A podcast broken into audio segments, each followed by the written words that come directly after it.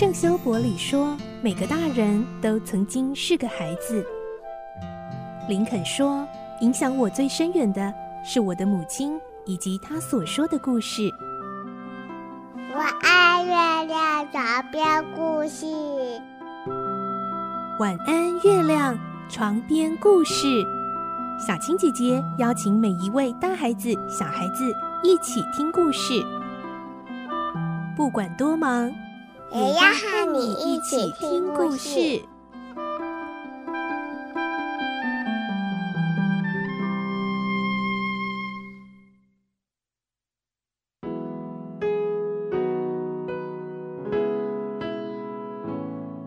晚安，欢迎你和我们一起听故事。我是小青姐姐，我们继续来听双面人的故事。今天是二十三集，我们会听到罗品在克利夫的城堡里发现了被绑架的塞帕斯丁，甚至还发现了那些原本被藏在奇岩城的宝物。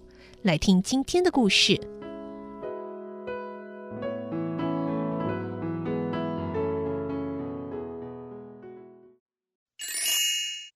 双面人二十二集，失而复得的宝物。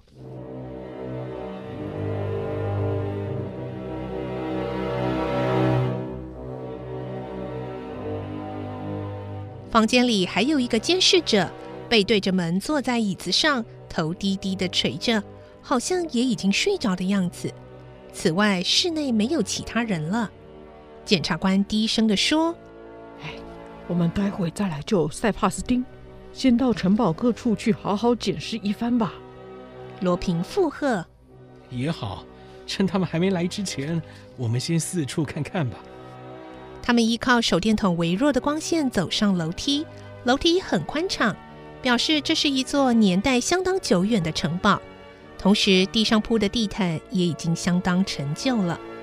楼上有十五、十六个房间，却静悄悄的，没有人的气息。罗平用万能钥匙打开了房门，发现每一个房间都有家具和床铺。罗平认为这些可能是高级干部的房间。再往前走几步，发现有一间房间比其他的大了两倍，里面的陈设非常豪华，还有电话和叫人铃的装置。检察官说：“这大概就是首领的房间吧。”罗平环顾四周，发现房间内的墙壁上挂着许多不朽的名画，房中的家具都是著名的路易王朝时的收藏品，一尘不染的家具不时发出耀眼的光芒。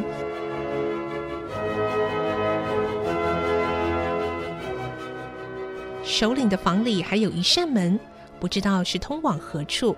罗平用手按住门把，轻轻一转。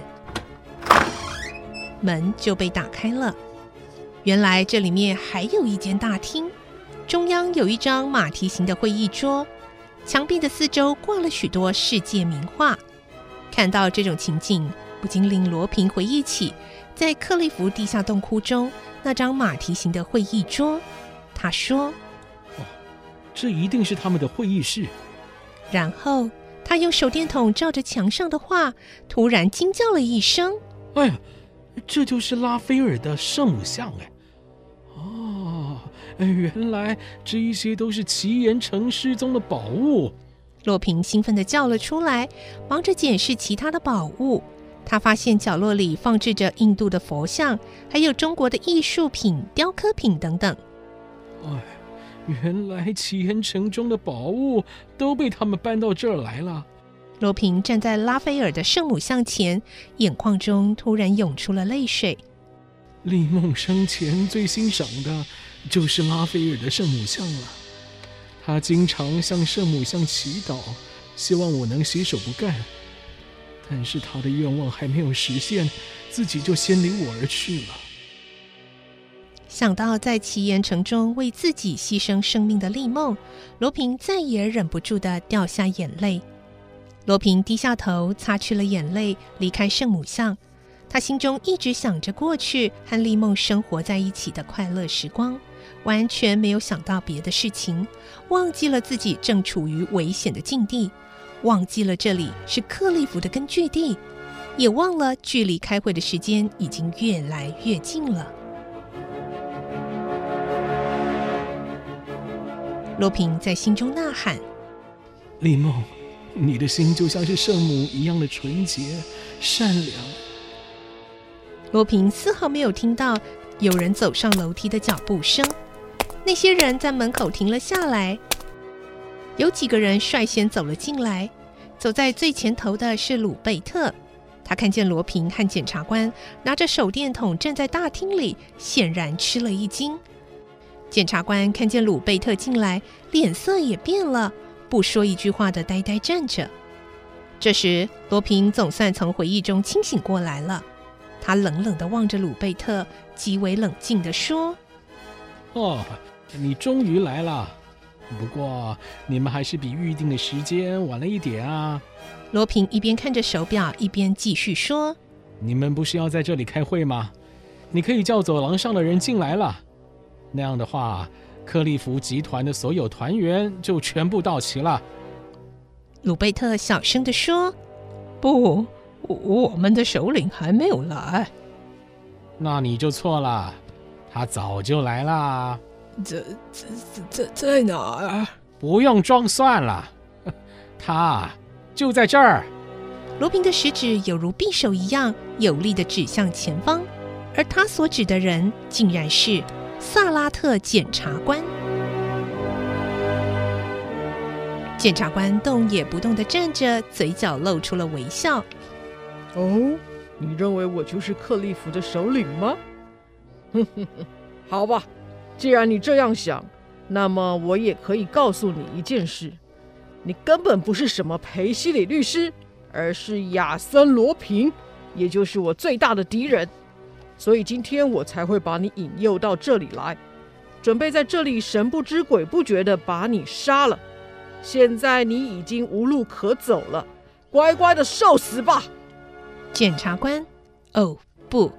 克利夫的首领从上衣口袋中掏出手枪，但他还来不及瞄准，罗平就以迅雷不及掩耳的手法，用柔道中的手刀狠狠地攻击萨拉特的喉部。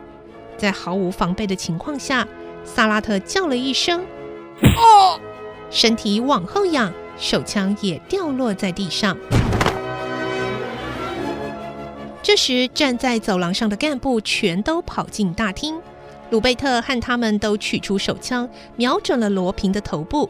就在那瞬间，罗平突然转身，抓住了萨拉特的肩膀，从衣袋中取出手枪，抵住了萨拉特的脑袋，然后很有魄力地说：“把你们手上的枪扔掉，否则啊，我的子弹是不长眼睛的。”于是，所有干部只好把枪都丢在地上。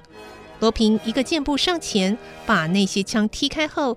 很冷静地说：“我第一次被你识破是在地下洞窟的会议室中，当时我非常佩服克利夫首领的眼光锐利，想不到这一次我化妆成律师又被你看穿了，哈哈，真是不简单呐、啊！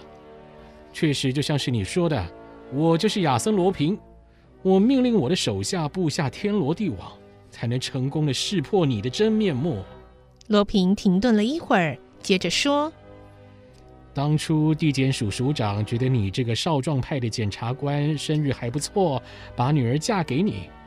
可怜的克里斯汀很快就发现了你具有双重身份，自己的丈夫竟然是克利夫集团的首领。这件事情让她非常震惊，也十分的失望。她每天流着泪，苦苦劝你改过向善。”但是你却连一丝悔改的意思都没有。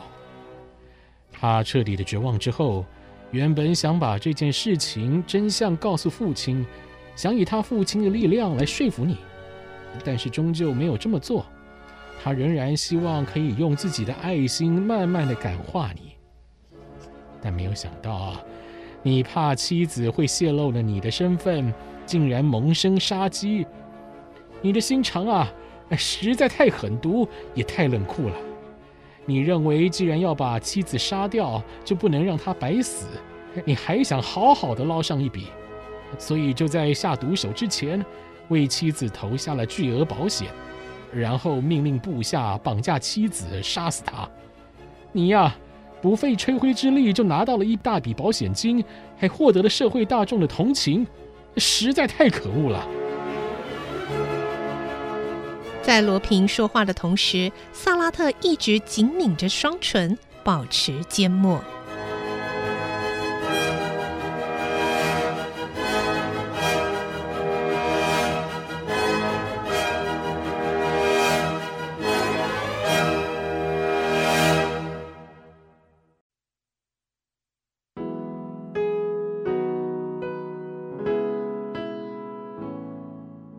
今天的故事就先听到这里了，明天再继续来听双面人的故事。我是小青姐姐，祝你有个好梦，晚安，拜拜。小朋友要睡觉了，晚安。